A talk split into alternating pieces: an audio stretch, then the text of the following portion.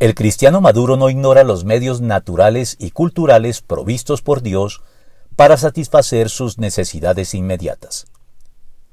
Dietrich Bonhoeffer se refirió a la ya clásica expresión el hombre llegado a su mayoría de edad para señalar el nivel de desarrollo alcanzado por el hombre moderno que le permite superar esa excesiva, distorsionada y en buen grado patológica dependencia de Dios que fue tan típica y generalizada durante la Edad Media.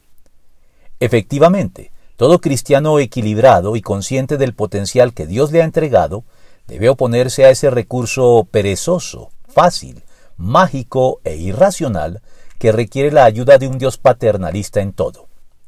El Dios tapa agujeros y remedia todo característico del viejo y obsoleto mundo supersticiosamente sacralizado. Por eso, cuando pedimos algo en oración, debemos evitar la falsa expectativa de esperar que Dios supla nuestro esfuerzo, pues el cristiano maduro no ignora ni hace caso omiso de los medios naturales y culturales provistos por Dios para la obtención de los bienes necesarios para cubrir sus legítimas necesidades sin que por ello deje de mantener con Dios una sana, madura y necesaria relación de amor más depurada y menos dependiente, que le ayude a desarrollar a plenitud todos los dones y capacidades recibidos de él. El Sermón del Monte implica el proverbio sueco que dice, Dios le da una lombriz a cada pájaro, pero no se la lleva hasta el nido.